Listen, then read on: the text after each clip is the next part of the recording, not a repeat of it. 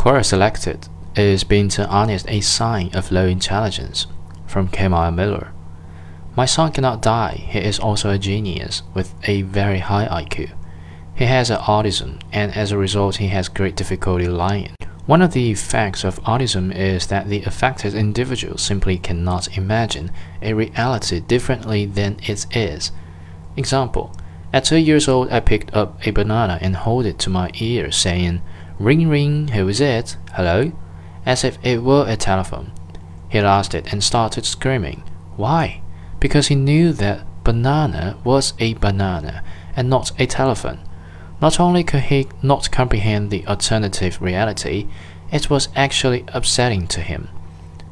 Learning to pretend, make believe, or imagine an alternative reality has been a great challenge for him. Lying is arguably the greatest game of make believe possible, often with negative consequences, because you have to convince not only yourself but others as well of a different reality. And he just can't do it. Now that you understand why he has difficulty lying, let me tell you about this intelligence.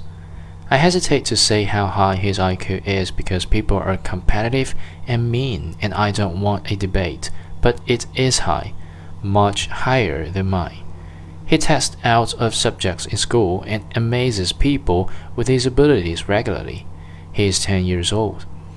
He has been amazing since birth, but people really began noticing it at three years old, when he was able to construct block towers that shouldn't have been able to stand, but they did. He could pull a melody apart and put it back together in another key before he was six. He can actually hear fish eating and picks up on other sounds happening outside of a regular sensory range. Think Einstein, Mozart, Newton, that's his kind of company. Vinci and Beethoven are his heroes. Though my son has many social weaknesses, like the inability to pretend and lie, he has a truly outstanding intellect.